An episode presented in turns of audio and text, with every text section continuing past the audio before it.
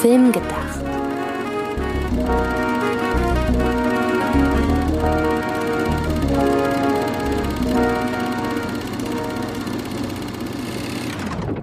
Hallo, liebe Zuhörerinnen und Zuhörer, zu einer neuen Ausgabe von Film gedacht. Antje, du meinst wohl Sommerfilm gedacht, so wie Film gedacht, nur mit Sommer. Oder im Sommer. Such es dir aus. Ja, stimmt, denn wir haben Sommer und aus diesem Grund haben wir gedacht, wir reden heute über Sommerfilme, genauso wie wir es oder vielleicht so ähnlich, wie wir es damals über Weihnachtsfilme gemacht haben. Aber wer uns heute das erste Mal hört, wer sind denn wir? Du hast mich gerade clevererweise schon mit meinem Vornamen angesprochen. Ich bin Antje und ich habe das clevererweise nicht gemacht.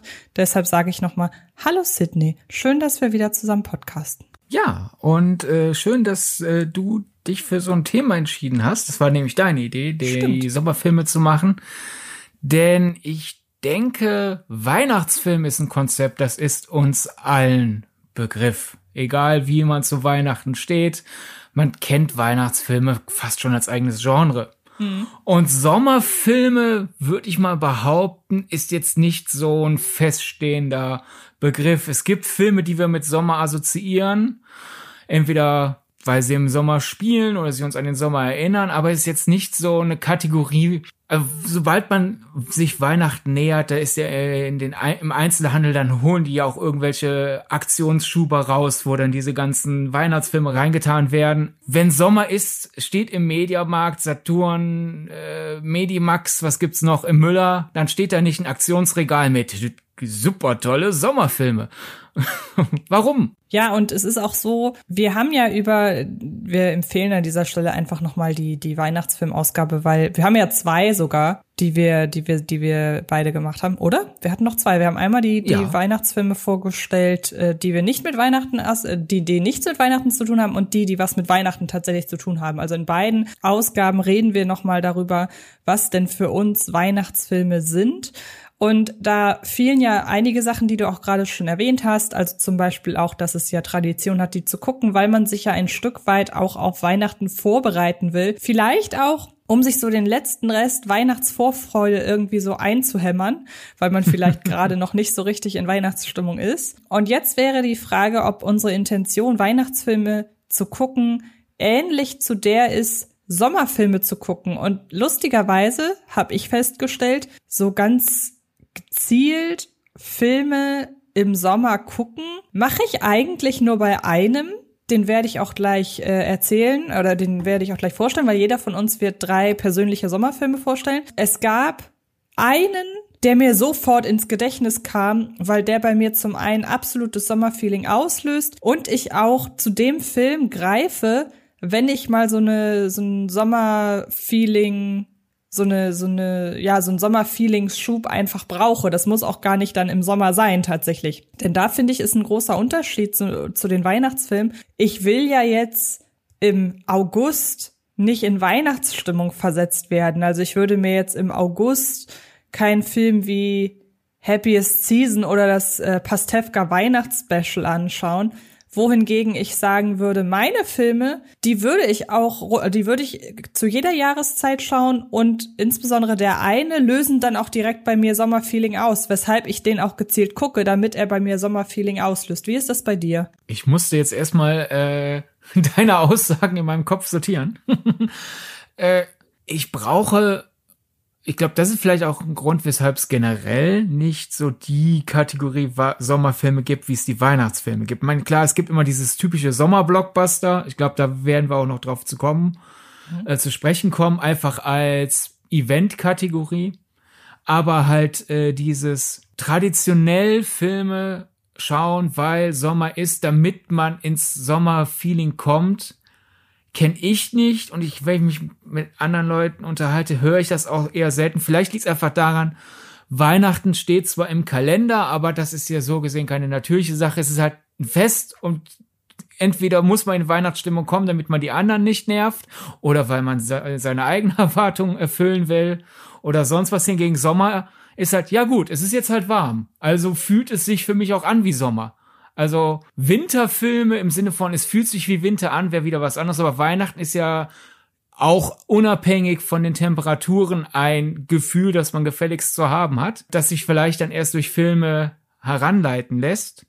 Und Sommer, also wenn ich ein Sommerfeeling haben will, ja, es ist halt Sommer, es ist warm. Ich hab's auch, ich hab Sommerfeeling.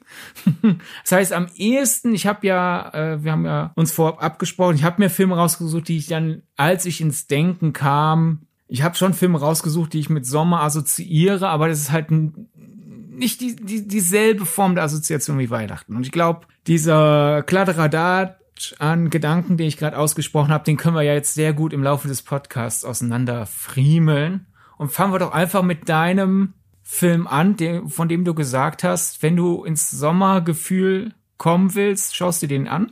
Ja, kann ich direkt machen. Eine Sache, die ich noch kurz erwähnen möchte, ähm, was natürlich den Weihnachtsfilm vom Sommerfilm unterscheidet, ist ja, glaube ich, dass sich die Assoziationen mit Weihnachten bei vielen überschneiden, während ja mit Sommer die Assoziationen ganz unterschiedlich sind und man da ja, ja. auch nicht, also Weihnachten kulminiert ja oder soll in der Vorstellung vieler ja darin kulminieren, dass wir alle ein total glückliches, äh, friedvolles, äh, gemeinsames, gemütliches Zusammensein haben, was ja auch die Filme dann immer, wo die Filme ja auch in der Regel dann eher drauf hinauslaufen, wohingegen man ja sagen muss, beim Sommer ist das viel, viel weiter gefasst. Deshalb glaube ich auch, dass ähm, man zehn Leute irgendwie fragen könnte nach ihren äh, drei liebsten Sommerfilmen und während oder und, und ihren drei liebsten Weihnachtsfilmen und während es dann bei den Weihnachtsfilmen viele Überschneidungen gäbe, könnte ich mir vorstellen, dass bei den Sommerfilmen dann wirklich 30 verschiedene Filme zusammenkommen.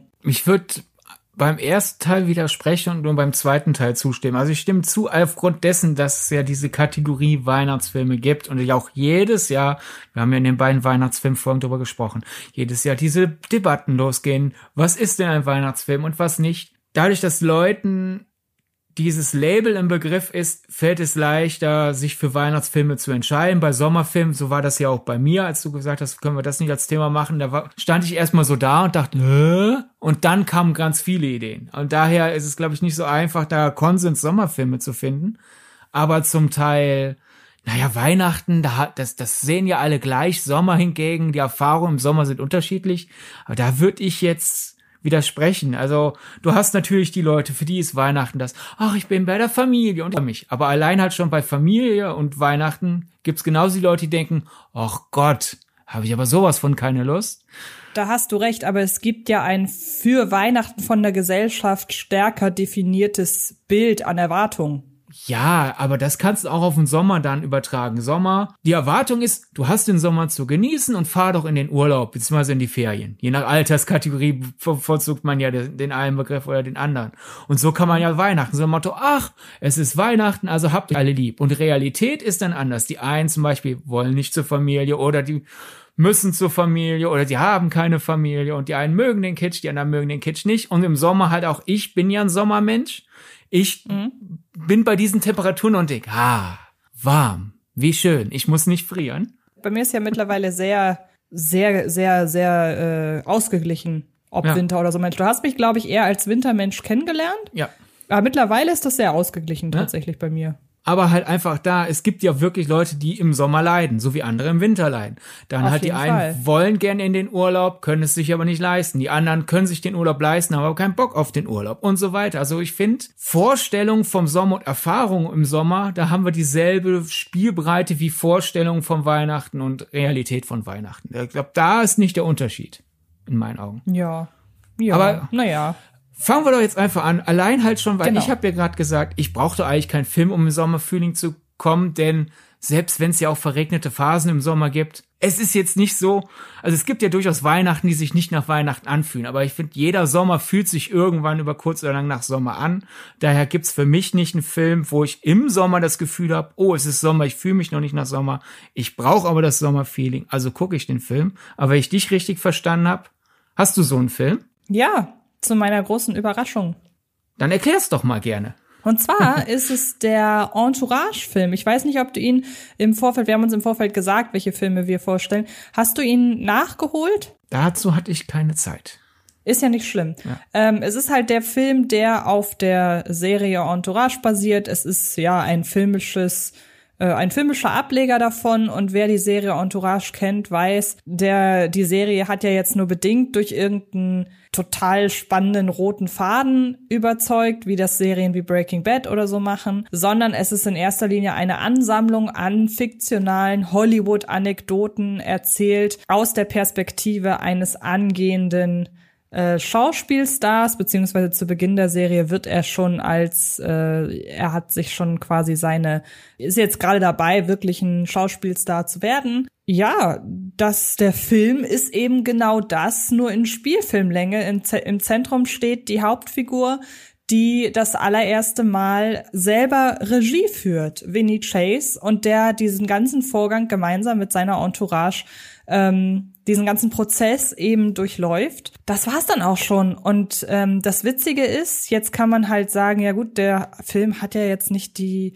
die dollste Handlung, weil es ja auch eben wieder eher dieses Slice of Hollywood Life und äh, Blick hinter die Hollywood-Kulissen ist und jetzt weniger der Film, der dadurch auffällt, dass er eine super komplexe Handlung hat. Also, wie gesagt, auch wie in der Serie. Entsprechend ja, gar nicht mal so positiv ist auch das Feedback gewesen. Also ich schaue gerade, der hat aktuell 38 Prozent bei Metascore. Aber ist ja letzten Endes völlig wurscht. Was der Film aber eben transportiert, ist das Gefühl von Sommer und zwar in seiner vollsten klischeehaften Darstellung irgendwie. Also wir haben eine großartige Kulisse, äh, diese typischen US-amerikanischen äh, Sand Strandstreifen, irgendwie Miami Beach und so weiter. Wir haben, das muss man einfach mal so platt sagen, wir haben leicht bekleidete Frauen. Wir haben permanent irgendwelche Leute, die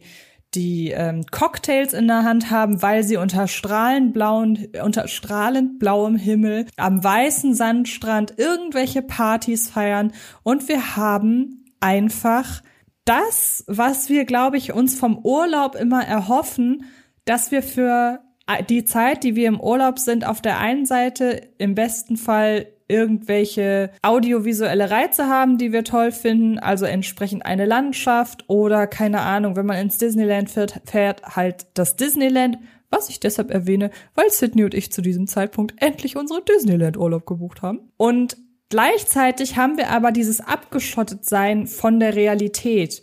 Und genau das kriegt man halt durch den Entourage-Film. Ich kann mich einfach an dieser gar nicht so spektakulären, aber für mich halt so traumhaften Kulisse von eben, wie gesagt, diesen ganzen äh, Stränden und alles. Ich kann mich daran nicht satt sehen. Ich kann mich nicht satt sehen, dass es eineinhalb Stunden lang strahlender Sonnenschein ist und dass alle Leute glücklich sind und dass die coole Partys feiern und so weiter. Ich finde das einfach wahnsinnig mitreißend, obwohl ich selber bei solchen Partys wahrscheinlich gar nicht mitfeiern würde. Und es ist durch den recht übersicht, durch die recht übersichtliche Handlung auch noch wirklich jetzt nichts, wo man seinen Kopf groß anstrengen muss. Und ich, ja, so ist es ja auch. Wie gesagt, das ist ja im Urlaub in der Regel auch so. Und ja, deshalb bin ich halt wirklich absolut großer Fan von dem Film, genauso wie von der Serie.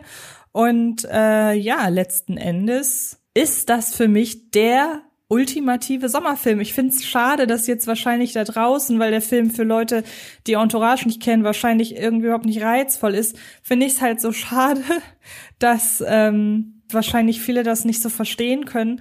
Aber äh, wie gesagt, ich habe den Film damals geguckt, nachdem ich nicht die komplette Serie gesehen habe, sondern nur reingeguckt hatte. Und äh, ich finde, dass man die Serie auch sehr, sehr gut ohne irgendeine Verbindung zur Serie gucken kann. Seht das hier sehr gerne als Empfehlung, den Entourage-Film zu gucken und äh, lasst euch in dieses Sommer, in dieses Sommerfeeling entführen. Aber einfach nochmal zum Punkt, wenn ich Sommergefühl haben will, weil es vor der Tür steht und ich noch nicht im Sommergefühl drin bin, weil ich dich ja eben richtig verstanden habe.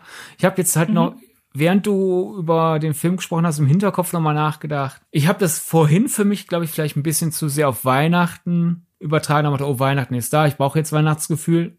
Da war ja dann eben meine Erklärung, Sommer ist da, also fühle ich mich nach Sommer. Punkt. Mhm. Aber natürlich gibt's Situationen außerhalb des Sommers, wo ich denke, boah, was weiß ich, ist mir zu kalt, ist mir zu verregnet. Ich hätte gern Sommergefühl, wobei es in meinem Kopf weniger ist, oh, ich brauche jetzt einen Sommerfilm, der mich in den Sommer transportiert, sondern mir reicht einfach ein Film, der mich in die Sonne transportiert. Das können natürlich dann Sommerfilme sein, aber es können ja auch Filme sein, die an sonnigen Orten spielen, wo es halt auch im Frühling, Herbst oder vielleicht sogar im Winter sonnig ist. Also vielleicht habe ich es auch daher diese Sommerkategorie nicht. So viel zu mir, aber halt, weil es mich fasziniert. Also es ist ja, ähm, bei mir geht einfach sehr, sehr viel über die Kulisse und das Wetter, wie es im Film ist.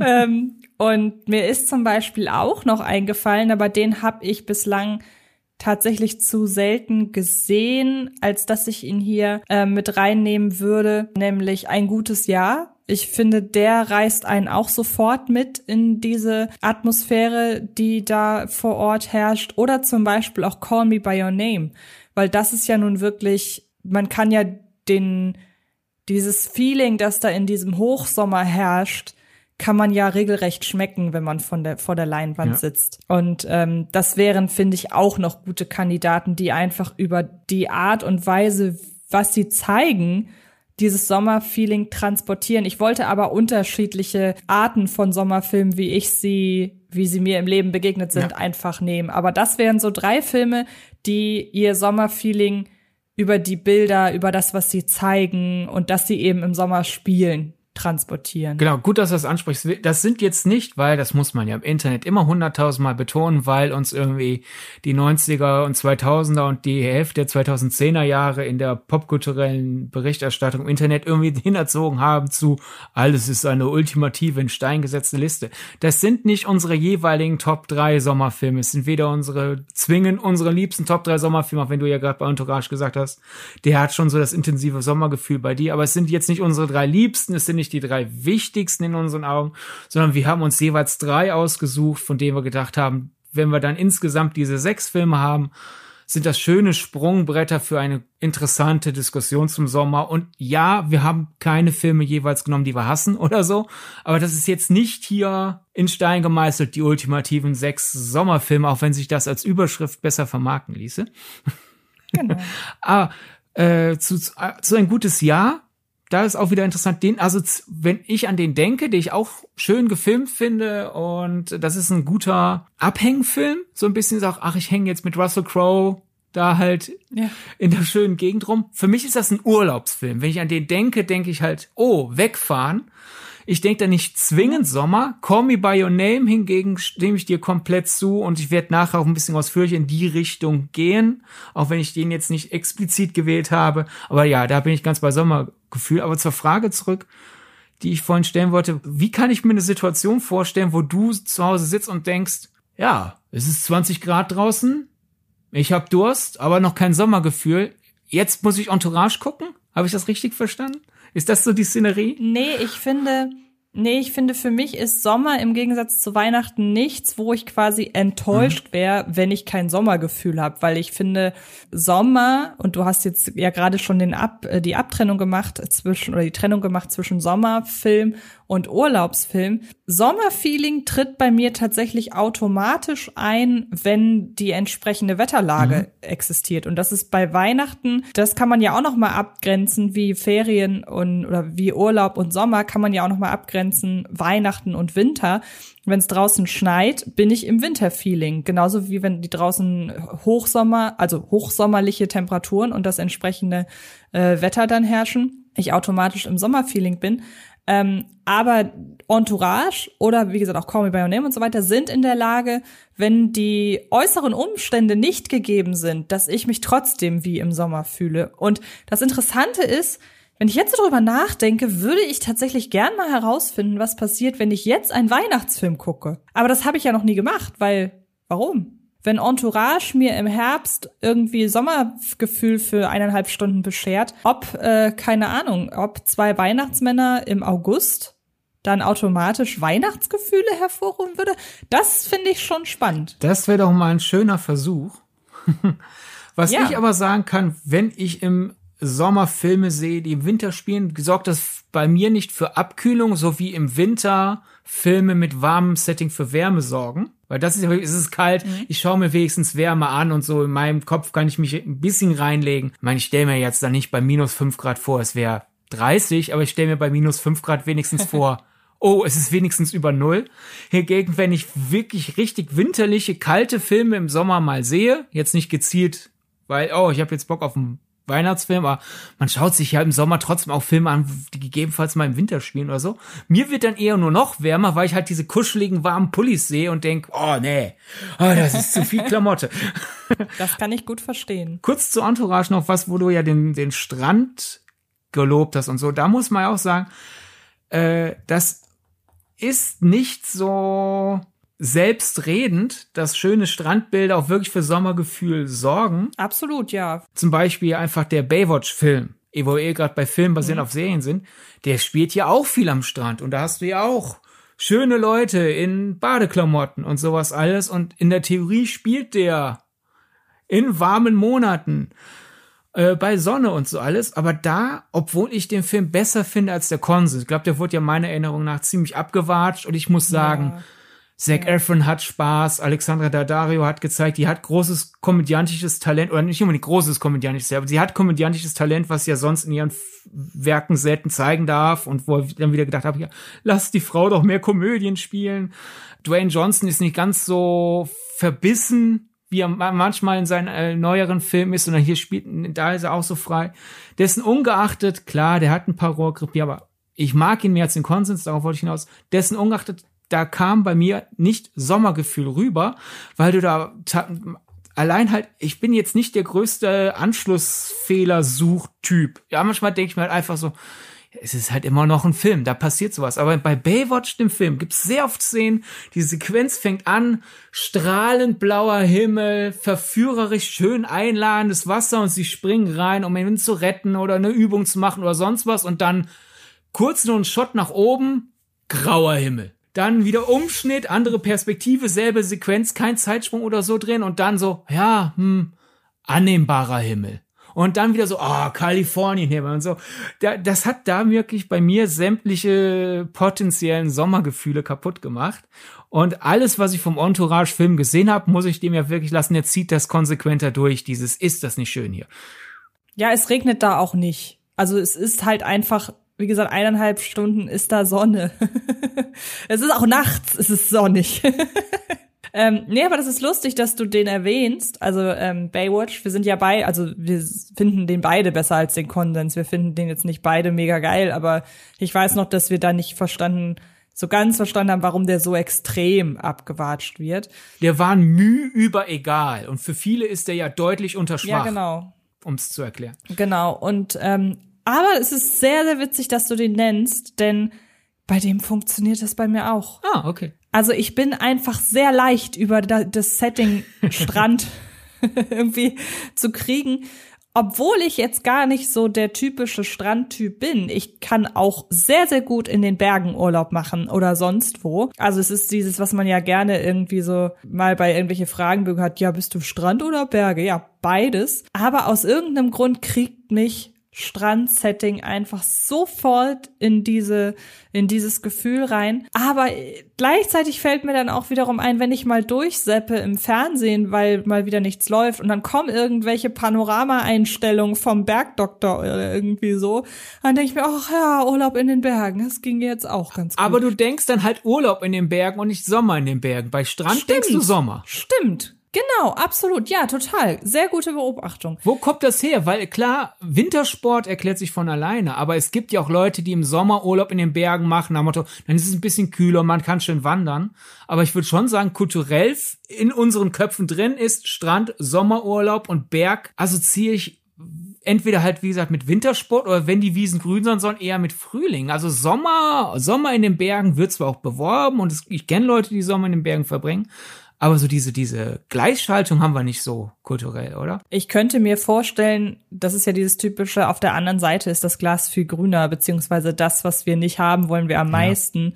Und ähm, während man ja sagen kann, okay, die Hälfte der deutschen Mitbürgerinnen und Mitbürger wohnt irgendwie im Berggebiet, das je weiter man in Süden fährt, auch wirklich genauso imposant ist, wie man es eben aus den aus dem Fernsehen oder aus dem Kino kennt würde ich sagen, selbst an den schönsten Sommertagen lässt sich der Strand der Nord- oder Ostsee nur sehr schwer mit dem Strand von Miami ja. Beach vergleichen. Und deshalb glaube ich einfach, dass da dieses Sehnsuchtsgefühl, mit dem ja auch Urlaub und so weiter spielt, dass das einfach da sehr viel mit reinspielt, dass dann sehr großer Reiz von ausgeht. Bei manchen vielleicht auch, dass sie sich halt einfach nicht leisten können, dass da dann die Sehn dieser Sehnsuchtsaspekt noch zusätzlich getriggert wird. Also das wäre jetzt so meine meine Interpretation. Da würde mich jetzt mal interessieren, ob dann zum Beispiel Leute in Florida sagen, oh, geil, Sommer in den Bergen. Die gucken sich halt Bergdoktor an und assoziieren das dann mit Sommer. Und alle Filme, die am Strand spielen, sind für die halt, ja, äh, Alltag. Da bin ich schon mal in eine Cola-Dose getreten, Igitt. In diesem Sinne, liebe Hörerinnen und Hörer aus Florida, was denkt ihr, wenn ihr das Intro vom Bergdoktor seht? Schreibt es uns in Social Media. Wenn wir wirklich HörerInnen in Florida haben, die uns gut genug verstehen, um die Frage zu verstehen und die den Bergdoktor auch noch kennen, sodass sie die Frage beantworten können, dann bin ich beeindruckt. Ich auch. Na gut, also, wie gesagt, wir halten fest. Sonne, Strand, Meer, Antje ist im Sommerfeeling. Was bringt dich ins Sommerfeeling. Ich, ich starte jetzt einfach auch mit einem Film, der auf einer Serie basiert, nämlich Tiny Toons Abenteuer Total verrückte Ferien. Ist eine Videopremiere der Film zur Serie Tiny Toons und ja, es in weniger als 80 Minuten machen Buster und Bubs Bunny aufgrund einer Flutwelle, die sie mitgerissen hat, äh, quasi nicht einen Road-Movie durch, sondern einen River-Movie und mit einem Floß reisen sie durch die Gegend und lernen kuriose Gestalten kennen. Plucky Duck und Hampton Schwein hingegen fahren mit Hamptons Eltern quer über die ganzen, quer durch die ganzen USA, um ins Lach- und Spaßland zu fahren. Und das ist dann der Road-Movie, nämlich das Gefühl, Kinder sitzen hinten im Auto und die Eltern nerven und sie machen nicht dann die äh, Stops an den Raststätten, wann sie, wann sie, wenn man mal muss, aber dann machen sie Pausen, wenn man keinen Bock hat. Und man muss viel zu früh nach Hause zurückfahren. Äh, dann gibt es noch äh, Shirley, die zu Hause bleiben muss und von Falmouth genervt wird, einem äh, Klassenkameraden. Und die gehen zusammen ins Kino und dann hat man eine großartige Sequenz über Leute, die im Kino nerven und reinreden und viel zu lange Werbung und die verklebten Böden und die lauten äh, kurzen ja, ich nenne es mal Spots, die ankündigen, welches Soundsystem das Kino benutzt und es ist viel zu laut. Es äh, gibt noch weitere Subplots in dem Film und erstens das ist für mich einfach ein Kindheitsnostalgiefilm, den habe ich auf Videokassette damals gehabt und in Deutschland kann man ihn auch auf keinem anderen Medium haben. Der kam hier nie auf DVD raus, geschweige denn auf Blu-ray. Der ist auch nicht im Streaming. Was soll der Dreck? Ich muss mir jedes Jahr die Videokassette anschauen. Und das ist aber auch noch ein Kindheitsfavorit, der bei mir sich nicht entzaubert hat. Es gibt ja manchmal Filme, da hat man Erinnerung, wie man sie als Kind gesehen hat und sah alles besser aus und war alles klüger und lustiger. Und so, ja, ich muss sagen, die Animation zeigt doch, die hatten teilweise größere Ideen, als sie Budget hatten. Aber die Witze funktionieren super. Ich, ich entdecke immer mehr filmische Referenzen, Popkulturreferenzen und ich kann mich auch immer stärker mit einzelnen Aspekten darin assoziieren, äh, wie diese Figuren ihren Sommer erleben. Also halt einfach die ganzen Tücken einer Autofahrt im Sommer. Früher, haha, die lustige Ente erlebt hinten mit ihrem Schweinefreund Lustiges. Dann halt irgendwann, ja, ach, so so habe ich mich auch als Kind gefühlt. Neulich, dann im Urlaub. Und derweil auch eher mit der Erwachsenensituation des, ich könnte jetzt pinkeln oder ich könnte wegdrücken und hoffen, dass ich äh, dann schneller da bin. So auch toll, so diese Abwägung alles. Und natürlich auch einfach dieses ganze, ich meine, jeder Film, der lange Sequenzen hat, die im Kino spielen, ist toll für mich. Oder zumindest schon mal mehr wert. Aber Tiny Toons Abenteuer fasst dieses Sommerkino-Gefühl irgendwie ein, wenn es voll ist und schwitzig und alle sich auf den neuen Hit äh, freuen und irgendwer nervt und spoilt den Film schon, weil er den vorher schon gesehen hat und sowas alles. Äh, ich finde den einfach abartig witzig und ich habe den hier reingenommen einmal eben aufgrund dieses wirklich, das ist so ein Film, den ich tatsächlich damit erinnere, es sind Sommerferien, also gucke ich den, weil ich denke, ja, es ist ein Film über Sommerferien und ich mag ihn, also gucke ich ihn in den Sommerferien. Und äh, für den Aspekt Road Movie, weil ich festgestellt habe beim Überlegen, welche Filme nenne ich denn jetzt hier. Ich hatte sehr viele Road Movies in der Auswahl, also Filme, die halt wirklich damit davon handeln, dass Figuren in irgendeinen Urlaub fahren. Ich hätte auch 303 nehmen können, ich hätte Eurotrip nehmen können. Den Goofy-Film hatte ich sehr lange auf der Zunge hier für oder äh, drei Herren in einem Boot oder was ich wirklich sehr spät mir erst verkniffen habe für diese Liste Superstau weil der natürlich die ganze Plucky Duck Sequenz aus Tiny Toons als ganzer Film ist. Nach Motto, wir wollen in den Ferien und es tut sich nichts. Und einfach diese Gefühle, diese, diese Diskrepanz zwischen Erwartung, ach, das wird ein schöner Urlaub und Realität, ja, hm, der Hinweg erstmal. Und ja. Ja, ich hätte in diese Reihe noch gesetzt Vacation. Mm, Wir ja. sind die Griswolds. ähm, der bei mir aber dann wiederum tatsächlich kein Sommergefühl auslöst, ja. weil er finde, weil er für mich das Gefühl wieder hervorruft, wie das damals war, wenn wir mit dem Auto in Sommerurlaub gefahren sind. Aber Vacation und das ist sowas, ich bin jetzt das erste Mal seit vielen, vielen Jahren, also das erste Mal ohne meine Eltern mit einer langen Autofahrt in den Urlaub gefahren, in den Sommerurlaub. Da hat man schon so positive Assoziationen rückwirkend, die schon auch sehr verklärend sind, weil was ist toll an so vielen Stunden Autofahrt in einem warmen Auto damals, ja noch nicht mal mit äh, Klimaanlage, also immerhin dahingehend hat sich einiges zum Positiven verändert. Aber da war auch die Vorfreude auf die Fahrt nicht so richtig verhältnismäßig im Hinblick darauf, was es denn am Ende wurde. Also es war jetzt keine schlimme Fahrt in irgendeiner Form, aber so spektakulär war die jetzt auch nicht, weil ich glaube, als Kind hat man dann ja auch noch diese äh, unbändige Vorfreude auf das, was kommt. Und jetzt als Erwachsener ist man ja viel realistischer, weil man auch selber ja geplant hat und weiß, was man machen wird und alles. Und äh, Vacation ist halt der Film, der das schafft, schon irgendwie das Gefühl dieser Fahrt, das du auch gerade beschrieben hast, hervorzuholen, aber dafür sind ja die Dinge, die da passieren, insgesamt dann doch eher natürlich für natürlich sehr komödiantisch aufbereitet. Also ich mag den Film, aber sie sind ja dann doch eher negativ konnotiert. Also das, was passiert, das macht deren Reise ja im mehr und mehr stressiger. Das meine ich mit negativ konnotiert. Und ähm, das löst dann bei mir nicht zwingend aus, dass ich sag, oh ja, ich gucke den Film, weil ich will mich jetzt wieder da reinbegeben wie das damals war, ohne Klimaanlage neun Stunden in den Urlaub zu fahren. Aber der hat auf jeden Fall, der schafft das auch, ein Gefühl wieder hochzuholen, auf jeden Fall, das ja auch mit Sommer zu tun hat. Ja, bei Vacation ist halt wirklich komplett der Fokus auf, wie nervig eigentlich äh, Autofahrten sind. Genau. Und bei Superstau ist das natürlich auch der Element, aber da ist es halt wirklich dieses urdeutsch, wie geht man im Stau um, erst recht noch Prä-Smartphone-Zeiten, wo man ja dann findiger werden musste, oder halt die, die ganze Plucky Duck-Sequenz halt in Tiny Toons. Es ist auch für Plucky die reinste Qual, aber da steht parallel dazu halt im Fokus dieses, wofür tue ich das? Bei Vacation äh, hingegen ist noch nicht mal das so stark in der Wirkung. Und daher assoziiere ich den auch nicht mit Sommer, genauso wenig wie halt äh, Hilfe, die Amis kommen also der ältere Griswold-Film, der halt durch Europa fährt, weil den assoziiere ich halt mit, keine Ahnung, Amis in Europa. Da komm, krieg ich im Kopf nicht den Sprung hin. Ah ja, Sommer. Mhm. Tiny Toons schafft das, da wirklich diese Diskrepanz zwischen das nervt an Ferien und letzten Endes hat es sich gelohnt oder wenigstens hat man es wenigstens versucht. So wenigstens so das alles ist da noch mit drin. Daher ist da allen negativen Dingen zum Trotz da für mich das Sommergefühl drin, plus halt die Kombination aus äh, viele Jahre lang jede Sommerferien geschaut.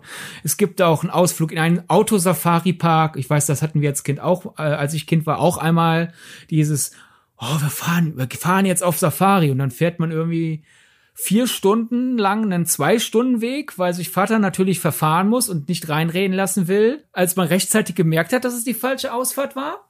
Und dann ist man dann halt irgendwo in der Pampa und dann äh, ist dann Zoo, aber halt nicht mit Gehwegen, sondern mit, du musst durch den Zoo fahren. Und das wurde dann als großes Safari-Highlight verkauft. Und als Kind war es dennoch so, oh, ich bin an einem Löwen vorbeigefahren. Ich weiß nicht, wie ich diesen Safari-Park heute empfinden würde, weil höchstwahrscheinlich sah der Löwe sehr traurig aus oder sonst was, ich weiß es nicht, aber als Kind erstmals äh, in echten Löwen sehen, nur getrennt von meiner dünnen Autotür.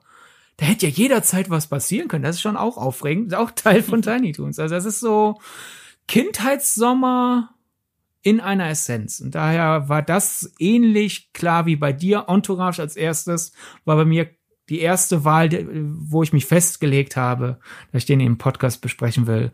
Tiny Toons Abenteuer, total verrückte Ferien. Es ist sehr, sehr witzig, dass du diese Sache mit diesem Safari-Park ansprichst, weil das auch eine Kindheitserinnerung von mir ist. Und ich war letztes Jahr im Sommer mal wieder da. Ach. Und ähm, muss sagen, was ich halt überhaupt nicht so in Erinnerung hatte, war in erster Linie, dass man eigentlich die ganze Zeit während der Fahrt steht. Weil das eine riesige Autoschlange ist und ich halt das als im Kopf hatte, wir sind komplett alleine im Park und alles. Und ähm, das ist so mit die Entzauberung schlechthin gewesen, dass das eigentlich, man steht die ganze Zeit in der Reihe und weil man halt die ganze Zeit in der Reihe steht in einem in einer Art Stau quasi, äh, hat man die Gelegenheit, sich die Tiere äh, ganz ausführlich anzugucken. Das war so, wie gesagt, das war so die Entzauberung. Ja gut, das ist dann ja so oder so hast du Pech. Entweder regst du dich auf, weil du stehst, aber du kannst dir wenigstens in Ruhe die Tiere anschauen. Oder du regst dich auf, weil du wenig von den Tieren siehst, aber wenigstens bist du frei gefahren. Das stimmt, ja. Ja. Aber ich glaube, wir sind, wir sind beides, man kann es mich da liebend gern korrigieren, aber wir sind beides Leute, die Urlaub eher mit Auto assoziieren, weil wir waren keine Familie, die sich groß Flugreisen hätte leisten können und äh, sonst was. Also ist halt, wenn man in den Urlaub wollte, war es zwang, zwangsweise das Auto. Denn äh, da, wo ich aufgewachsen bin, war auch, war auch eh anstrengend, mit dem Zug wegzukommen. Also ich hätte auch überhaupt kein Problem damit, wäre meine Kindheitserinnerung, ha, Sommer, mit dem Zug weg. Das war einfach von dort, wo ich aufgewachsen bin, schwer. Ja, wir haben halt äh, meine Familie ist halt so, wenn uns einmal was gefällt, dann nutzen wir das auch lange aus. Und ähm, bei uns war es halt so, also wir haben irgendwann einen, einen Bauernhof entdeckt, irgendwo komplett alleine auf einem Hügel in Bayern mit wortwörtlich, ich glaube, vier Bauernhöfe gehörten zu diesem, zu diesem Ort. Und das fanden wir halt so schön, dass wir gesagt haben, gut, wir fahren eigentlich jetzt immer dahin, weil mein Gott, dann lass doch die anderen weit wegfliegen. Wir mögen das halt einfach. Irgendwann haben wir dann gesagt, ja gut, oder haben meine Eltern gesagt, ja gut, also wir müssen den Kindern jetzt schon auch mal anderen Urlaub zeigen. und dann gab's halt schon so einen klassischen, mehrere klassische Strandurlaube, aber so, glaube ich, die Zeit, die einem am, oder die mir am meisten in Erinnerung geblieben ist, ist wirklich dieses, wir fahren sieben, acht, neun Stunden äh, ins südlichste Bayern und wohnen dann halt da mehrere Wochen im Sommer auf einem Bauernhof. Komplett für uns ist es auch durchgehend heiß. Also ich habe die Urlaube da wirklich als durchgehend äh, sonnendurchflutet im Kopf und ähm, ja. Ich glaube, da sind wir, da ticken wir sehr ähnlich. Da hättest du ja schon wieder die nächste Möglichkeit gehabt, um Sommer eigentlich mit Hügeln zu assoziieren. Ja, eben, genau. Ja, verrückt. Äh, aber wir haben ja wenigstens, und vielleicht ist das die Überleitung zu einem deiner nächsten Picks, in Tiny Toons Abenteuer ist ja auch Sommerzeit gleich Kinozeit. Denn man, wir beide gehen in jeder Jahreszeit ins Kino und das Seltsame ist, in US-Filmen wird gerne assoziiert. Sommer gleich Kino der Deutsche an sich geht ja ungern ins, im Sommer ins Kino, weil er sich ja, weil er sich lieber neben einen Grill stellt, um sich zu beschweren, wie warm es ist, statt in einen temperierten Raum zu gehen. Das ist wahr. Ich verstehe euch nicht, aber dennoch Sommer gleich Kino-Event. Ich glaube, das ist eine der Begründungen von einer deiner beiden anderen Picks, denn sonst verstehe ich diesen Pick nicht. Es ist jetzt schwer, äh, welchen von beiden Filmen du meinst, aber ich äh, transportiere dich mal ins Jahr 2018. Und äh, damals gab es einen Film, der auch, der mich vollkommen weggeblasen hat, weil der eine Action gezeigt hat, die ich so spektakulär fand. Und ich habe diesen Film einmal gesehen, ich habe mich sofort verliebt und wusste, ich muss diesen Film mehrmals gucken, weil sowas kriegt man eben nicht alle Tage auf der großen Leinwand präsentiert. Die Rede ist von Mission Impossible Fallout, den ich im Sommer 2018 insgesamt sechsmal geguckt habe. Warum habe ich ihn unter anderem sechsmal geguckt? Weil ich zum damaligen Zeitpunkt zehn, in zehn Minuten Gehweite von einem Kino entfernt gewohnt habe und zwar in einem Multiplex-Kino. Das heißt, da lief der Film im Grunde rund um die Uhr. Ich hätte einfach losgehen können bei mir zu Hause und wusste, ja, wenn ich da bin, irgendwo wird er laufen in irgendeinem Saal. Und noch dazu kam, dass da, wo ich gewohnt habe, das war in einem Altbau, der auch noch mit äh, seinem Balkon zur Südseite ging. Das heißt, wenn ich als ich da gewohnt habe und es Hochsommer war, da war es da ab einem bestimmten Zeitpunkt nicht mehr auszuhalten, weil es natürlich auch nicht so gut belüftet ist wie zum Beispiel die Wohnung, in der ich heute wohne. Das heißt, es kam in diesem Sommer mehrmals vor, dass ich im, in meiner Wohnung saß und dachte, ich halte das hier nicht aus. Was machst du? hey, du wohnst neben dem Kino sinngemäß. Ich wohnte eigentlich sogar zwischen zwei Kinos, fällt mir gerade ein. Ähm, nur bei dem einen brauchte ich 20 Minuten hin, bei dem anderen 10. Naja, und dann kam es eben mehrmals vor, dass ich zum damaligen Zeitpunkt gesagt habe, so, ich gehe jetzt aus dem Haus und guck mir nochmal Mission Impossible Fallout an. Und ich wusste ganz genau, es war jedes Mal das Gleiche. Ich war super glücklich, im Saal zu sitzen und zu wissen, es ist draußen super warm, aber hier drin ist es mal zweieinhalb Stunden kühl. Und dann wusste ich aber auch genauso gut so, ich gehe jetzt aus dem Kino raus und werde erschlagen von einer, ja, von der Hitze quasi. Und ähm, das gehörte dann lustigerweise irgendwie für mich zusammen. Also unten, beziehungsweise das, das Kino, in dem ich dann war, war in, in einem Einkaufszentrum, wo dann auch quasi der Blick, wenn man aus dem Kino rausging, direkt auf eine Eisdiele mhm. fiel. Und ähm, das heißt, irgendwie gab es dann auch immer noch Eis, entweder auf dem Hin- oder auf dem Rückweg. Und das waren so, ich war auch immer alleine dort. Also es ist jetzt nicht so, dass ich mir jetzt groß die Mühe gemacht habe zu sagen, so, ich muss mir jetzt erstmal jemanden suchen, äh, mit dem ich dann dahin gehe, sondern das war in dem Sommer einfach meine Abkühlung, ins Kino gehen und Mission Impossible Fallout gucken, so oft, ja, dass ich ihn irgendwann mitsprechen konnte. Also ich war, dieser Vorgang, den ich gerade geschildert habe, der hat sich, äh, der, der hat sich fünfmal wiederholt insgesamt. Also ich habe den Film einmal im Pressescreening gesehen und dann eben fünfmal privat. Ah, nee, ich habe ihn sogar siebenmal gesehen. Ich war ja noch mit meiner Mama einmal drin. Stimmt. Also noch mehr. Und ähm, ja, deshalb hier ist einfach der Zeitpunkt, wann ich diesen Film gesehen habe, untrennbar mit dem Film verbunden. Und der hat kein großes Sommerfeeling, das von ihm ausgeht, wie die Filme, die ich eben alle schon vorgestellt habe. Aber zur Erinnerung, wie war damals das mit Mission Impossible Fallout? Welche Erinnerungen hast du an diesen Film? Dann komme ich nicht mit der Assoziation herum. Es ist, äh, der Film ist in einem der heißesten Sommer, die ich jemals miterlebt habe, ähm, gestartet und war da meine Rettung zum Großteil. Und einer der kühlsten Sommer, die du noch erleben wirst. Richtig. Ich musste das erstmal verstehen. Ja, du hast recht. Ja. ähm, weißt du noch, über welchen Zeitraum sich deine insgesamt sieben Besuche erstreckt haben? Von Mission Impossible? Also war das, keine Ahnung, siebenmal in zwei Wochen oder war das ein bisschen mehr verteilt? Das weiß ich nicht. Nee, keine Ahnung. Ich würde schätzen, am Ende war ich halt im Kino dann auch irgendwann alleine ich dürfte das schon ausgenutzt haben, dieses, äh, dieses äh, Screening-Fenster, in dem der Film in dem Kino war. Also würde ich mal schätzen, der war ja jetzt auch nicht unerfolgreich, also war ja auch ein bisschen länger im, im Kino als manch andere. Ich würde schätzen, so vielleicht fünf, sechs Wochen. Ja, okay, ja. Also einmal die Woche Pi mal Daumen Pressescreening war ja dann außerhalb des Zeitraums. Rede gerne mal ein bisschen über den Film. Vielleicht, ich müsste zum damaligen Zeitpunkt eigentlich schon Letterboxd gehabt haben. Dann kann ich's dir sagen. Ja, schau doch einfach nebenher Sekunde. rein und ich kann ja jetzt sehen, weil ich frage deshalb, weil es gibt ja Filme, die ich mehrfach im Kino gesehen habe und da war das quasi so, so, wie will man das erklären? So, so Shot, Shot, Shot, Shot, Shot. So da Motto, okay, äh, Vorpremiere, zweiter Abend, dann irgendwie am Wochenende, dann irgendwie kurz danach, also innerhalb kurzer Zeit, weil man mit mehreren Freundeskreisen, alle wollen ihn so schnell wie möglich jeweils sehen oder so. Soll ich dir sagen? Ja, gerne.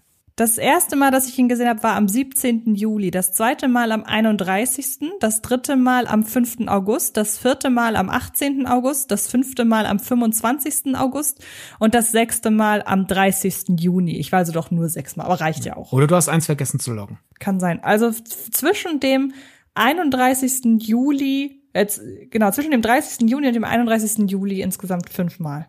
Ja, gut. Ne, und dann, wie gesagt, gibt's Filme, da hat sich das bei mir eher stark verteilt. Das ist natürlich eine Sache, die immer schwerer wird, denn Filme halten sich ja im Regelfall nicht mehr ganz so lange im Kino. Also ich weiß noch, es gab mal so Sachen, und das sind ja auch so Dinge, die äh, jetzt nicht bei Tiny tun, so es gab zum Beispiel mal eine Simpsons-Folge, die davon handelte, quasi Sommer beginnt mit Film startet und Sommer endet mit Bart schafft's den endlich zu gucken oder so.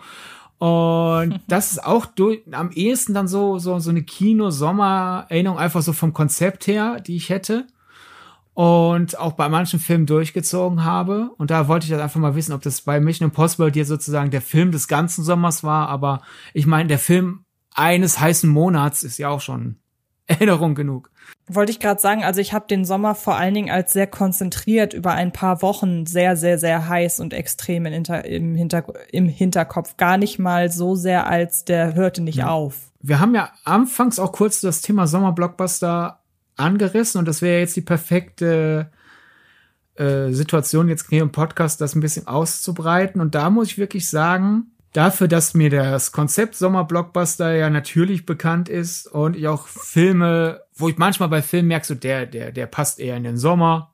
Warum haben sie den im, weiß nicht, November gestartet oder so und umgekehrt? Äh, hab ich jetzt keinen Film gewählt hier, der quasi in deinen Mission Impossible Slot passen würde. Und ich auch wirklich erst jetzt während des Podcasts so langsam kommen so ein paar Erinnerungen hoch, wo ich wirklich sage, okay, das war nicht nur ein Film, der im Sommer gestartet ist. Punkt. Sondern wo ich merke, der hat einen Sommer ausgemacht. Und am ehesten wäre jetzt so mein Mission Impossible 6, äh, Pirates of the Caribbean 2 also Dead Man's Chest als Untertitel im Original, im deutschen Fluch der Karibik 2, wirklich ein unfassbar schlecht betitelter Film. Pirates of the Caribbean, Fluch der Karibik 2, was Disney da geritten hat. Äh, aber das war einer dieser Filme, was ich eben angedeutet habe, so das hat sich über den Sommer erstreckt. Also ich erinnere mich noch, Double Feature Schrägstrich Vorpremiere, also halt äh, Teil 1 gegen 22 Uhr gestartet, ein bisschen früher, damit dann halt Punkt Mitternacht Teil 2 starten kann. Und das war dann einer der wenigen Fälle, wo ich dann sagen muss, okay, vielleicht ist das der Grund, warum der Deutsche sich im Sommer nicht im Kino, ins Kino traut, denn äh, Klimaanlage hat nicht funktioniert. Du hattest einen ausverkauften Saal voller Leute, die sich richtig heiß auf Teil 2 gefreut haben. Dann ist es ja auch noch auf der Leinwand sehr heiß, die ganze Zeit. Da hat ja jetzt eher ziemlich wenig kalte Szenen. Und eigentlich quasi so spätestens zur Hälfte von Teil 1 stand die Luft schon.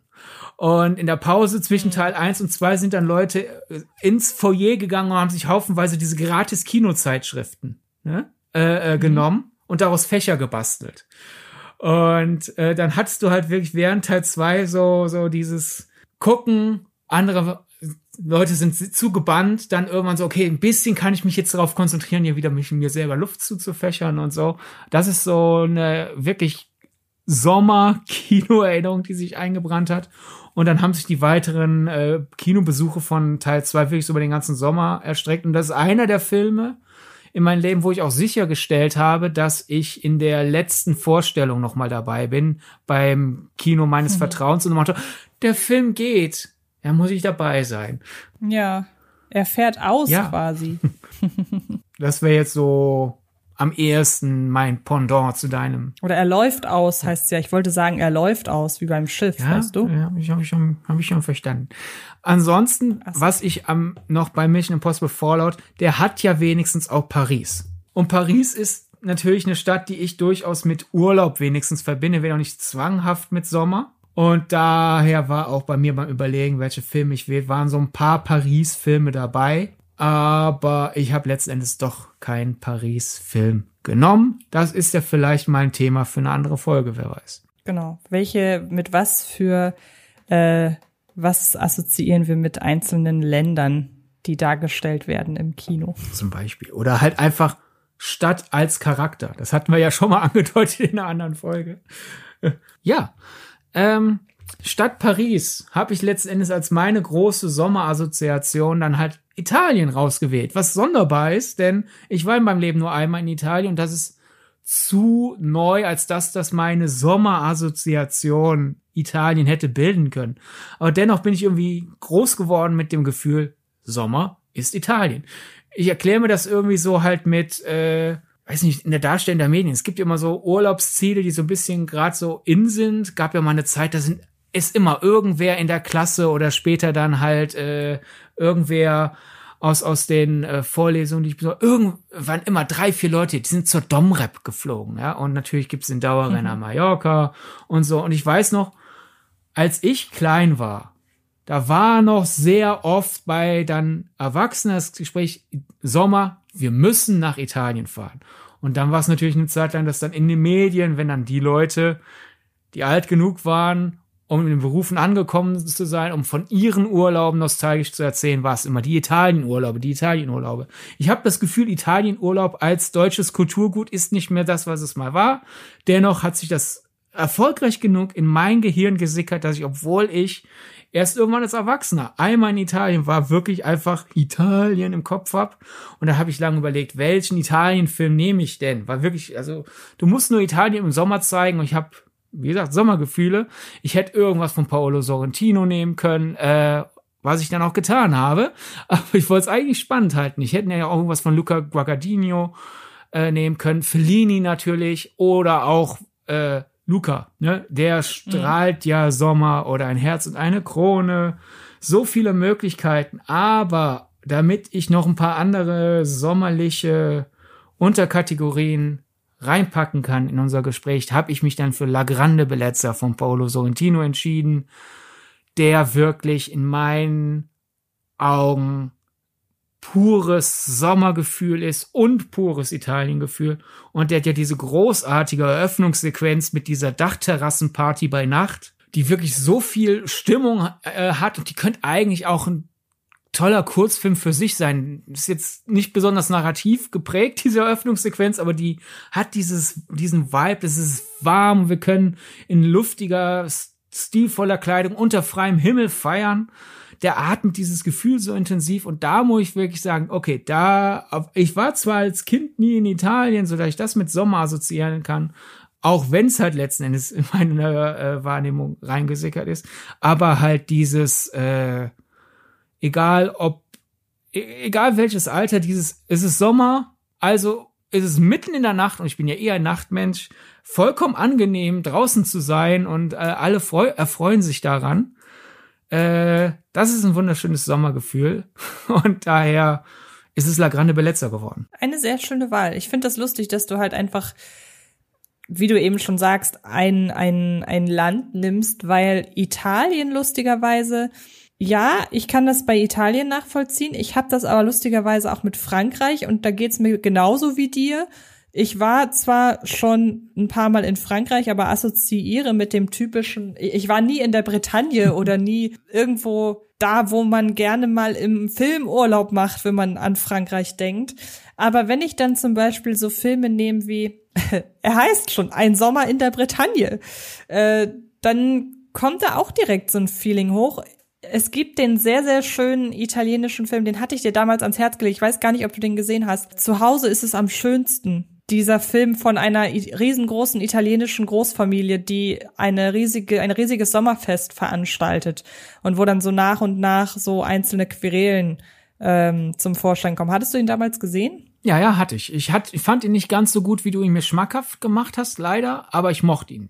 Und der hat ja auch, ist ja auch ein reiner, äh, der zelebriert die Tatsache, dass er im Sommer spielt und dass das Ganze ein Sommerfest ist, ja auch sehr von der Audiovisualität. Daher ja, ich kann das irgendwie verstehen, dieses, wir, ver wir verbinden Kulissen mit Sommergefühl ganz gleich, ob wir eine persönliche Verbindung zu dieser Kulisse haben. Eben, wir haben da einfach die, die, die persönlichen Erfahrungen anderer durch Osmose quasi aufgenommen. Die haben einfach in in Erzählungen oder halt äh, in den Medien das so, so groß vorgelebt, dass ich eigentlich quasi fast schon persönliche Erinnerung, ah ja, der Sommer in Italien, den ich nie hatte, aber es kommt mir so persönlich vor ja.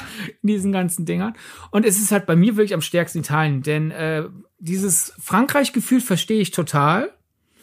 Äh, aber da ich ja wirklich öfters mal in Frankreich war und das in verschiedenen Jahreszeiten ist, hat sich da, glaube ich, dieses Frankreich automatisch Sommer Gefühl bei mir verwässert. Hingegen Italien, das eine Mal, als ich dann auch in Italien war, war auch im Sommer. Vielleicht kommt dann noch bei mir hinzu, äh, in dem Ort, wo ich aufgewachsen bin, gab es mehr Eisdielen die waren alle in echter italienischer Hand.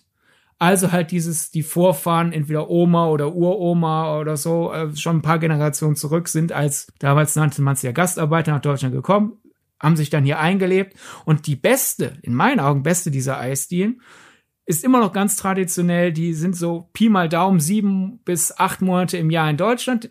Dann in den kalten Monaten äh, fahren sie zurück in die alte Heimat. Und die hat auch sogar mal eine Weltmeisterschaft gewonnen für eine ihrer Eissorten. Also bei irgendeiner äh, Weltmeisterschaft der besten äh, ausgewanderten italienischen Gelaterieri äh, hatten die wie das beste Eis einer gewissen Sorte und vielleicht da da die auch noch so sehr italienisch urig aufgemacht ist, ist vielleicht da noch so ein bisschen was rübergekleckert bei mir. Und hat das bereits erwähnte weshalb es dann letzten Endes La Grande Bellezza geworden ist. Dieses äh, Feiern im Sommer-Feeling, das, das kommt ja dann, das ist ja dann unabhängig vom Schauplatz. Also Filme, in denen halt gezeigt wird, ach, es ist warm, lass uns also draußen feiern, äh, da sind dann die persönlichen Erinnerungen bei mir da. Da, ich, da hätte ich auch äh, Sommerfest nehmen können, einer der wenigen oh. Nicht-Kammerspiele von Sönke Wortmann der letzten Jahre. Mhm, der ist so schön. ja, vollkommen unterschätzt, finde ich. Ich auch. Wahrscheinlich, weil er, wahrscheinlich, weil es kein Kammerspiel war. Äh, ja, war schwerer zu vermarkten dann oder so. Ja. Und der hat ja auch diese, diese wunderbar zweischneidige Beziehung zu, zu, zu, äh, zu, zu regionalen Gefühlen, so nach Motto, ist es nicht schön hier, aber ich habe halt viele Erinnerungen damit und dann so diese, diese typisch deutschen regionalen Feste, wo dann irgendwie so eine Band im Hintergrund trallert und niemand hört richtig hin, aber niemand will sie auch wirklich ignorieren. Oder jetzt dann Sprung nach Frankreich. Das Leben ist ein Fest den hätte ich hier genauso gut auch noch nehmen können, weil der wirklich mich auch jedes Mal aufs Neue, jedes Mal, wenn ich den schaue, denke ich, ach ja, ich glaube, den mochte ich ja, was soll's, ich guck den jetzt. Der läuft gerade im Fernsehen oder der läuft gerade bei irgendeinem Streamingdienst aus oder so. Und es dauert ein bisschen und ich bin wieder total unter Feuer und Flamme, wie die diese sommerliche Hochzeit, die, die da gezeigt wird, vollkommen außer Ruder läuft und es, es sieht dennoch alles so schön aus. Und nach Motto, ich will nicht die Person sein, die diese Hochzeit äh, umsetzen muss, also auf der Partyplanner-Seite, noch will ich Teil dieses Brautpass sein, weil das wäre mir auch zu stressig. Aber als Gast glaube ich, das wäre schon, das wird man nicht vergessen und man würde Spaß haben. Also ja. Äh, richtig schöne Atmosphäre einfach. Sehr schöne Wahl. Alle Filme, die du genannt hast, sehr schön. Feiern im Sommer, wichtig, finde ich, für einen schönen Sommerfilm. Dann würde ich mit meinem letzten Film. Wollen wir, wollen wir erstmal kurz sagen, die Leute sollen sich gefälligst beteiligen? Ja, natürlich. Und äh, das könnt ihr machen, indem ihr uns auf den sozialen Netzwerken schreibt, wie ihr das findet, was wir machen. Im besten Fall natürlich positiv. Wenn ihr uns, dazu fordern wir euch jetzt hier äh, aktiv auf, äh, schreibt, was denn eure Sommerfilme sind, was ihr mit Sommerfilmen meint und so weiter und so fort. Ja, schreibt uns das auf den sozialen Netzwerken Twitter und Instagram über den offiziellen Filmgedacht-Account, der da heißt Filmgedacht oder ihr schreibt mir persönlich bei Twitter oder Instagram jeweils äh, Antje Wessels und dich kann man auch erreichen. Ja, Instagram Sydney Sharing, Twitter Sir Donnerbolt und mir fällt gerade ein, einen weiteren Grund, warum La Grande Bellezza bei mir die ganzen Fellini-Filme zum Beispiel ausgestochen hat. Äh, nicht nur die Kombi Inter, äh, äh Italien plus die, diese Dachterrassenparty am Anfang, sondern auch noch hier dann äh, eine, eine persönliche Kinoanekdote fällt mir gerade noch ein, die ich eigentlich auch noch erzählen wollte, die okay. dieses Sommergefühl unterstrichen hat. Nämlich äh, ein Kino, das ich sehr gerne besucht hatte, hat in dem Jahr, in dem La Grande Bellezza rauskam, eine kleine Filmreihe gemacht, so Ferienfilm oder Urlaubsfilm, ich weiß es nicht mehr, wie es hieß. Und dann wurde jede Woche ein Film zweimal gezeigt. Einmal, glaub, mittags am Wochenende und einmal werktagsabend, damit man verschieden, verschiedene Publika erreichen kann. Und da wurde jede Woche so ein typisches deutsches Urlaubsland gezeigt mit Filmen, die halt irgendwie den, den Vibe dieses Landes zeigen. Also es gab einen Griechenland-Film, es gab einen Frankreich-Film halt, einen Spanien-Film und dann gab's halt auch den Italien-Film und das war Le Grande Bellezza. Und allein da, ich fand die Idee so schön. Warum machen das nicht mehr Kinos? Und ich bin reingegangen, leider niemand da kurz bevor der Film beginnt, kommt noch eine ältere Frau rein mit ihrem Rollator, macht so die Kurve rein in den Saal und so, oh, ich hab gedacht, es sei ausverkauft. Hm. Ist ja schade, wie wenig hier los ist. Und ich dann so, versucht, die aufzumuntern, so Motto, na, wäre ausverkauft, hätten sie ja jetzt keinen Platz mehr bekommen. Ja, stimmt. sie sind klug, junger Mann. Es ist ja gut, dass sie jetzt in diesem Film sind. Dann rollt die so an mir vorbei, geht in die letzte Reihe. Und im Abspann kommt die dann wieder so nach vorn und stellt sich dann äh, neben meine Reihe und fängt ein Gespräch an mit mir über den Film. Und das war so eine schöne Erfahrung einfach, so mhm. knuffig. Und daher äh, ist da noch so einfach auf persönlicher Ebene so diese Anekdotengeschichte hat, glaube ich, bei La Grande Bellezza mir auch noch diesen, diesen Kick gegeben. Und warum machen nicht mehr Filme solche Programmreihen? Gut, wahrscheinlich, weil es niemand wahrnimmt, wie ich ja dann erlebt habe. Aber eigentlich das ist eine schöne Idee, oder? Ja, ist eine sehr schöne Idee. Ich hatte ja gerade so ein bisschen Angst, dass du erzählst, dass die Frau gestorben ist während des Films, aber sie hatte zumindest ein Lächeln. ich hatte so ein schönes Kinoerlebnis. Da ist eine Frau im Kino gestorben. Also Antje, was denkst du von mir? Nein, alles gut. Ähm, ja, also Kinos da draußen zeigt Sommerfilme. Das war mein flammender Appell an die Kinos, Sommerfilme zu zeigen. Ja, ja, war wirklich, also brandheiß. Ich habe mich fast verbrüht an ja. deinen Worten. Apropos brandheiß. Ich baue jetzt irgendwie eine Überleitung zu deinem. Mal gucken, wie gut die funktioniert. Ja, mein dritter Film an dieser Stelle ist ein Film, den ich gewählt habe, weil ich ihn im Grunde mit einem ganz bestimmten Sommer verbinde. Und ähm, das war der Sommer, in dem ich tatsächlich für ein paar Monate in einem Kino gearbeitet habe. Es war ebenfalls ein Sommer, der sehr warm war oder den ich als sehr warm in Erinnerung habe, nämlich als äh, vom, aus dem Jahr 2015. Und als ich damals eben in diesem Kino gearbeitet habe, war es so, dass ich quasi äh, hautnah erleben konnte, wie das deutsche Kinopublikum tickt, wenn es draußen super warm ist. Denn ähm, es war insgesamt immer sehr wenig los. Wenn mal was los war, dann war das nachmittags die äh, damalige Minions-Vorstellung. Weil nachmittags lief, liefen immer die Minions und dann waren halt viele Familien da. Da macht es ja auch Sinn, dass die dann tagsüber da sind. Und ähm, abends, ja, da war dann in der Regel nicht so viel los, weil es ja eben draußen warm war. Aber das ähm, Spannende ist, dass sich da dann irgendwie Pitch Perfect 2 in mein Gehirn gebohrt hat als Film, der zum Sommer 2015 dazugehörte. Ich hatte erst überlegt, ob ich da vielleicht Mad Max Fury Road nehme, aber bei Mad Max Fury Road ist es lustigerweise vor allem der Trailer weil ähm, dadurch, dass das Kino, in dem ich gearbeitet habe, nur einen Saal hatte, war ich im Grunde die ganze Zeit überall, also sowohl hinterm Tresen oder auch am Kino-Einlass. Hab dann kurz bevor der Film vorbei war, ähm, mich dann schon bereitgestellt, um die die Tür aufzumachen und alles. Und so kam es vor, dass ich in diesem Sommer gefühlt einmal täglich den den Abspann von Pitch Perfect 2 miterlebt habe und noch dazu den Trailer von Mad Max Fury Road auch mehrfach am Tag tausendmal gesehen habe. Dadurch, dass ich Pitch Perfect sehr, sehr mag und der Film auch das Glück hat, dass da nie, dass, dass es da nie regnet und dass die Leute auch Sommerklamotten tragen, passte das für mich irgendwie zusammen, so da ich, es ist auch viel einfach über die Musik, die sich da vor allem eingebrannt hat, weil es, wie gesagt, vorwiegend halt der Abspann war, wo ich dann noch Notiz genommen habe von Pitch Perfect 2 und ähm, ja, das ist irgendwie wenn ich an Pitch Perfect 2 denke, denke ich an den Sommer, in dem ich im Kino gearbeitet habe, dass es ein sehr warmer Sommer war, dass ich tausendmal das Ende von Pitch Perfect gesehen habe, tausendmal den Trailer von Mad Max Fury Road und das katapultiert mich direkt in diesen Sommer zurück. Das sei noch mal wirklich hier auch genannt als Veranschaulichung, hey, manchmal bringen ein Filme automatisch wieder zurück in diese Zeit und das ist ja auch gerade im Hinblick darauf spannend, wenn man sich irgendwie hin und wieder mal genervt zeigt von diesem, und da ticken wir ja ähnlich, äh, von diesem Nostalgiewahn und nur in den 80ern waren Filme geil und so weiter. Ja, ich glaube, man darf da einfach nicht unterschätzen, dass das viele Leute auch eben da wieder zurückkatapultiert in diese Zeit, die vielleicht noch als sehr sorglos und so weiter in Erinnerung geblieben ist.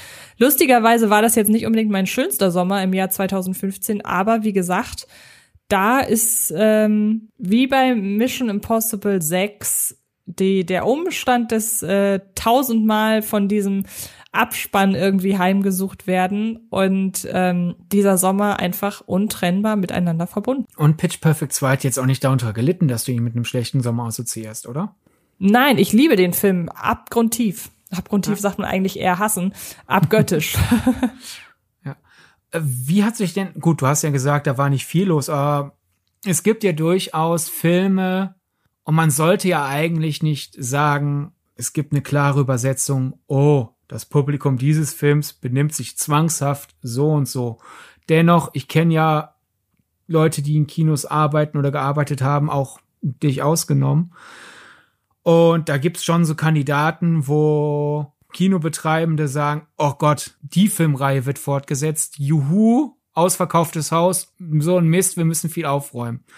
Wie hat sich denn das Pitch Perfect 2 Publikum benommen, das da war? Ich habe das nicht als besonders äh, anstrengend im Kopf oder in Erinnerung. Es war wirklich eher, es waren wirklich eher die Minions-Vorstellungen mit den vielen Kindern. Ich habe eine Vorstellung im Kopf, wo eine Großfamilie mit ihren Kindern da war und die haben den Kinosaal offenbar mit ihrem heimischen Wohnzimmer verwechselt, weil die permanent rausgelaufen sind, dann irgendwie auch noch im, im, im Foyer rumgeschrien und teilweise rumgepöbelt haben und das war sehr, sehr anstrengend. Hm, okay. Weil äh, Pitch Perfect 2, ich meine, wir haben den ja auch geschaut, aber da mhm. nicht in dem Kino, wo du gearbeitet hast, deswegen war es mir da nicht möglich. Äh, in einem Kino, wo es möglich gewesen wäre, hätte ich mir, glaube ich, für das Sommergefühl und lustige Musik und die sind ja zwischenzeitlich auch in einem Sommercamp, was das Sommergefühl ja auch nochmal unterstreicht. Ich hätte mir ja zu Pitch Perfect 2 da gern einen Cocktail gegönnt. ja, stimmt, hätte Sinn Und das wäre ja. dann ja wieder Potenzial dass das Publikum sich daneben benimmt. So nach Motto, wie viele, wie viele Sekt schaffen wir? Wie viele Piccolo? Ja. Pitch Perfect 2. Ja, nee, äh, äh, finde ich einen schönen Tipp. Ist auch der einzige Pitch Perfect, Film, Pitch Perfect Film, den ich mag. Mhm. Leider. Also wenn alle so toll wären wie, wie Pitch Perfect 2, wäre ich gerne Fan der Reihe. So hingegen bin ich Fan des mittleren Teils. Ja, ich war ja ganz überrascht. Neulich lief, äh, ich glaube bei Vox oder bei Kabel 1 lief der dritte Teil. Und ich habe den dritten Teil halt als absolute Enttäuschung in Erinnerung. Also ich mag ja eins und zwei beide sehr gerne und würde mich schon als Fan der Reihe bezeichnen. Und dann habe ich gedacht, okay, ja gut, äh, ehe wir jetzt hier gleich das Abendprogramm starten in einer halben Stunde, kann ich nochmal den Anfang von Pitch Perfect 3 gucken und war dann plötzlich überrascht. Ich bin irgendwie milde geworden dem Film gegenüber. Also ich fand den plötzlich gar nicht mehr so, so verkehrt. Aber ich weiß auch nicht, wo das herkam. Vielleicht einfach, vielleicht ist das wirklich mal so ein Fall von, ich habe jetzt einfach, ich weiß, was mich erwartet und ähm, der, Enttäuschungs der Enttäuschungsfaktor ist weg, weil der Film hat mich schon einmal enttäuscht und jetzt kann er mich im Grunde nur noch mal positiv überraschen, weil er, weil ich ihn in dieser enttäuschten Erwartungshaltung im Kopf habe. Also ähm, ja, so viel zu Pitch Perfect. Das oder halt einfach da müssen wir ja uns alle einfach mal selbstkritisch an die Nase packen, wenn ich für einen Film aus dem Haus gehe muss der ja mehr leisten, als wenn ich einfach, ach, der läuft, im Pri der läuft gerade im Privatfernsehen, ja, schalt mal an. Da ist man schneller mhm. zufrieden, so Motto, die, die, der Nutzen-Leistungs- oder der Aufwand-Nutzen-Faktor äh, ist dann mhm. ausgeglichener als, juhu, der, der nächste Teil einer Filmreihe, die ich bisher mag. Ich fahre ins Kino und setz mich hin und, ugh. Nee, finde ich schön. Ich, ich hab mich letzten Endes dann geärgert, als du gesagt hast, du hast Pitch Perfect 2 genommen, weil mir dann einfiel, ah, apropos, gut, ist jetzt nicht wirklich ein Musical, aber musiklastige Filme. Ich finde, ich hätte auch noch Mamma Mia mit reinnehmen müssen ins Ranking. Kann ich verstehen. Aber der gehört ja, glaube ich, der lässt sich, würde ich sagen, am ehesten, wenn man jetzt mal in den Kategorien denkt, in denen ich gedacht habe, lässt er sich, glaube ich, am ehesten in die erste Kategorie packen, oder? Urlaub? Nee, äh, einfach das vom Film selber ja. durch die Stimmung Sommer. Ja, ja, ja, ja. Dass der Film Sommer ausströmt. Absolut. Äh, da wäre es vielleicht doppelt gemoppelt gewesen, aber wirklich da, wie wunderschön da Griechenland in äh, Szene gesetzt wird und die sonnigen Bilder und die fröhliche Musik und wie, wie, wie wohl sich da einfach alle fühlen, der ganze Cast und so. Das ist wirklich äh, sonnig pur, also auch sonniges Gemüt und so alles daher. Äh, meine, vielleicht machen wir mal was über Feelgood-Filme oder so und dann können wir den, den großen Mamma Mia-Part hier nachholen, den, den wir hier haben liegen lassen in der Folge. Ja, genau. Denn damit wir hier halt auch ein bisschen Abwechslung drin ist, habe ich für meinen dritten Pick was genommen, was ganz anderes, denn äh, ich habe ja anfangs schon gesagt, ich bin Sommermensch. Das heißt, rein theoretisch hätte ich jetzt hier nicht irgendwie auf bisschen Dynamik in der Diskussion gesetzt oder so. Hätte ich einfach drei Filme machen, nehmen können, zeigen, Sommer ist toll, beste Jahreszeit überhaupt. Es könnte gerne immer so warm sein, wäre das nicht negativ für alles andere und so, aber einfach mal ganz kurz, kurz gedacht und egoistisch, Sommer, juhu, warm. Aber sind wir mal kurz realistisch, es gibt ja nicht nur Filme, die zeigen, es sind warme Monate, also fahre ich an schöne Gegenden und ich habe ja frei und so alles, sondern es gibt ja noch ein ganzes Genre an, es ist warm und daher drehen Leute durch. Das ist nicht mit meiner, also mit meiner eigenen Erfahrungsschatz des Sommers verbunden, aber müssen nur einmal kurz die Nachrichten aufschlagen. Ja, stimmt. Es gibt Leute, denen bekommt die Hitze nicht und die drehen durch. Und da gibt's so viele Möglichkeiten, die man hätte wählen können. Zum Beispiel Spike Lee's großartigen Summer of Sam. Aber letzten Endes war, ist jetzt mein Kandidat für das Kino über Sommer gleich Sicherung brennen durch. Das Fenster zum Hof. Klassiker. Absolut. Hitchcock, James Stewart in der Hauptrolle, Grace Kelly als weibliche Hauptrolle. Und für die, die ihn nicht kennen, gerne nachholen. Großartiger Film und auch ich bin gerade überlegen. Ich hatte auf der Zunge einer der zu. Mein Hitchcock ist generell zugänglich, weil der ja wirklich Unterhaltung für die Masse gemacht hat, aber halt einfach auf sehr gute Art und Weise. Aber ich glaube, für Leute mit modernen so Sehgewohnheiten ist das ein guter Einstiegs-Hitchcock. Würdest du mir da zustimmen? Ja, ja, ja, auf jeden Fall. Der ist sehr im besten Sinne gefällig, würde ich sagen. Also da muss man sich jetzt nicht groß reinfriemeln in auch in das Oeuvre von Hitchcock. Ja.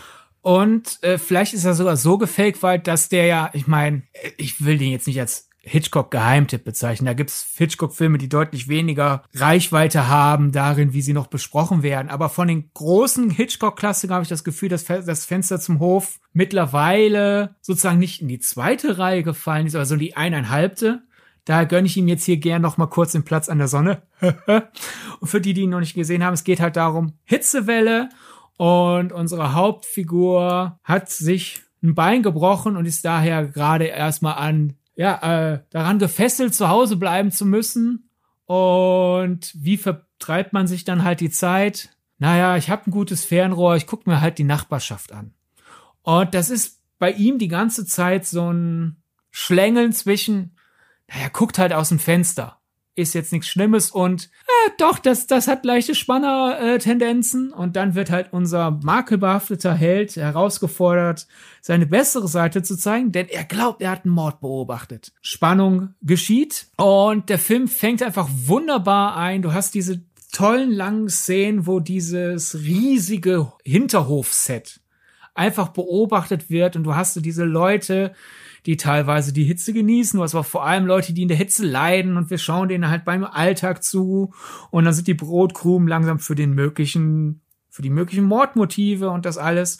Und der, der zeigt halt wirklich Sommer im Sinne von wählende Hitze, ich glaube, die meisten, ich meine, ich wohne zwar auch unterm Dach, aber wie gesagt, ich mag's ja wahr, aber die meisten Leute, die unterm Dach wohnen, werden sich mit der Ästhetik des Films sehr angesprochen fühlen, dem Motto, ja, so fühle ich mich. Und äh, wenn ich da jetzt hier irgendwie noch äh, als weiteren Grund, warum ich nicht andere Sommer Hirne brennen durch Filme genommen habe, den den Versuch eines persönlichen, einer persönlichen Verbindung, was vielleicht da für den Gesprächs Verlauf hier das Interessantere gibt. Es ist Sommer, also bleibe ich zu Hause und glotze. Ist ja durchaus ein Teil meines Sommers. Ich glotze halt nicht ins Fenster, sondern in meine Bildschirme. Aber ja, so wie, so wie James Stewart halt sich seine Nachbarschaft anschaut, ist Sommer für mich ja auch immer, ah, geil, äh, hab Zeit, jede Menge Filme zu schauen. Und ich bin mir ziemlich sicher, ich kann es nicht mehr bezeugen, ich bin ziemlich sicher, dass ich das erste Mal das Fenster zum Hof auch in einem Sommer gesehen habe. Da muss ich aber sagen, dieses Fenster zum Hof als Sommerfilm, also es war immer einer meiner liebsten Hitchcocks, aber dieses, was ja auch in viel Literatur zum Film gern genannt wird, wie sehr der halt den Sommer raussteht und so, das habe ich immer wahrgenommen, aber nicht, nicht gespürt. Aber in den letzten Jahren hat sich diese, stimmt, das ist ein ultimativer Sommerfilm für mich doch ein bisschen rauskristallisiert. Ich glaube, erstens einfach durch die Realisierung stimmt. Es gibt sehr viele Leute, die den Sommer nicht so sehr mögen wie ich und deswegen sich wirklich so aufführen wie in dem Film. Und wann immer das Fenster zum Hof referenziert wird, nachgemacht wird, eine Hommage bekommt oder sonst was, unterstreichen die doppelt und dreifach den Sommercharakter. Egal, ob es die Alf-Folge zu äh, zum Film ist, die Simpsons-Folge oder halt auch das heimliche Remake Disturbia. Es gibt ja Leute, die Hitchcock nachmachen und das zeitliche Setting verändern oder ein bisschen an den Figuren verändern oder das örtliche Setting. Aber das Fenster zum Hof ist irgendwie, mir fällt keine Fenster zum Hof Hommage ein, die außerhalb des Sommers spielt. Und ich glaube, das hat dann einfach über die Dauer bei mir dieses Fenster zum Hof gleich Sommer dreimal unterstrichen. Und mittlerweile kriege auch ich das nicht mehr aus dem Kopf, diese Assoziation. Finde ich eine sehr, sehr schöne äh, eine schöne Begründung, warum der hier drin ist. Ich weiß nicht, kennst du die Folgenhommage von Castle? Leider nicht. Von Das Fenster zum Hof? Weil ich, das ist, glaube ich, für dich so ein ganz guter Zwischensnack, wenn du mal eine Dreiviertelstunde Zeit hast und du sagst, so, ich würde jetzt gerne irgendwie was gucken, was mich äh, vielleicht geistig jetzt nicht so extrem fordert wie La Grande Bellezza. Ähm, dann kann ich dir auf Disney Plus sehr die Folge empfehlen. Ich werde dir mal den Titel raussuchen ja. und die Staffel, weil äh, dann, wie gesagt, kannst du es gerne mal so als Zwischensnack äh, reinschmeißen, weil man die Serie dafür auch nicht zwingend kennen muss. Ist wirklich eine sehr schöne Fenster zum Hof Hommage. Spielt die auch im Sommer oder ist das ein Gegenbeweis für meine These? Ich weiß nicht, ob das Wetter da eine Rolle spielt, aber im Winter spielt glaube ich nicht. Ja. Du als ehemals nicht Sommerperson. Ja. Kannst du mit diesem hast du da vielleicht eine andere engere Verbindung zu diesem Kino Sommer gleich die Leute drehen durch?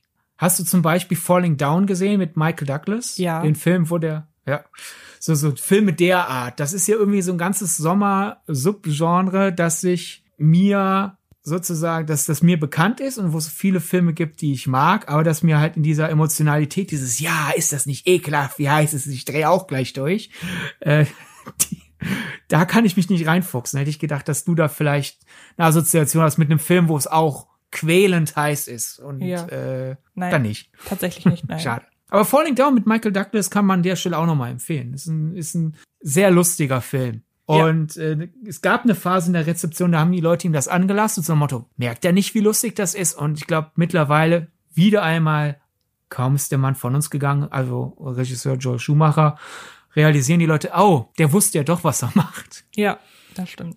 Naja. Damit habe ich die Stimmung runtergezogen. Nein, überhaupt nicht. Es ist nur tatsächlich so, dass während wir gepodcastet haben, einfach die Temperatur in meinem, in meinem Arbeitszimmer aus irgendeinem Grund extrem gestiegen ist. Ich würde fast behaupten, das könnte daran liegen, dass wir so viel über Sommerfilme gesprochen haben. Aber ähm, ja, ich würde sagen, dann haben wir jeder unsere drei, also das heißt, ich würde sagen, ich weiß es, wir haben jeder unsere drei Filme vorgestellt. Ähm, ich hoffe, wir haben nichts vergessen. Also nichts, was wir uns vorgenommen haben. Ne? Wir können noch mal unterstreichen, du hast zwar schon aufgerufen, aber zur Erinnerung. Wir sind auf eure Sommerfilme gespannt. Ja, auf jeden Fall. Und auch vor allem auf die Begründung. Ist es die persönliche Ebene nach Motto, ich assoziiere damit einen Sommer so dein Pitch Perfect 2 Weg oder ich habe da mal Urlaub gemacht oder ich will da mal Urlaub machen. Wir sind neugierig. Auf jeden Fall. Und wir würden uns extrem freuen, wenn ihr uns bei Spotify oder bei äh, Apple Podcasts eine Bewertung hinterlassen würdet. Im besten Fall natürlich eine sehr, sehr positive, denn generell ist es so, dass je mehr Bewertungen ein Podcast hat, desto mehr wird er auch äh, ja, hervorgehoben bei Leuten, die ihn vielleicht noch nicht kennen. Deshalb, wenn ihr wirklich Fans vom Podcast seid, wir freuen uns sehr über eure Meinung und Bewertung. Wollen wir noch anteasern, worum es nächste Woche geht? Wir haben noch gar kein Thema, glaube ich, oder? Nee, wir haben Themenideen, aber uns noch nicht festgelegt. Gut. Daher können wir nicht teasern. Alles klar. Dann seid einfach gespannt, genau wie wir, was, worüber wir nächste Woche reden. Und äh, in diesem Sinne, wir hoffen, ihr habt einen schönen Sommer und dann hören wir uns nächste Woche wieder. Bis dahin. Das war Filmgedacht. Ein Podcast von Fred Carpet mit freundlicher Unterstützung der völlig filmfanaten Köpfe von Anche Wessels und Sidney Schering. Film gedacht kann Film gelauscht werden. Und zwar auf allen gängigen Podcast-Plattformen.